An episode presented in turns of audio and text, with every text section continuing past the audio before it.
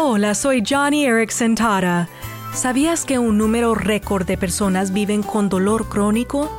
Sé lo implacable que puede ser vivir con dolor, pues con más de 50 años de parálisis, mi cuerpo resiente tanto tiempo que he pasado sentada en mi silla de ruedas.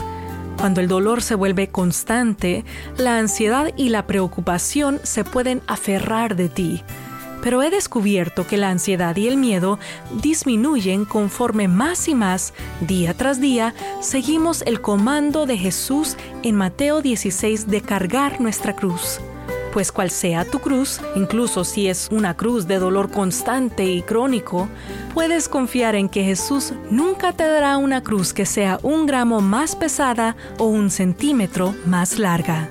Johnny y amigos, compartiendo el amor de Cristo a personas afectadas por la discapacidad.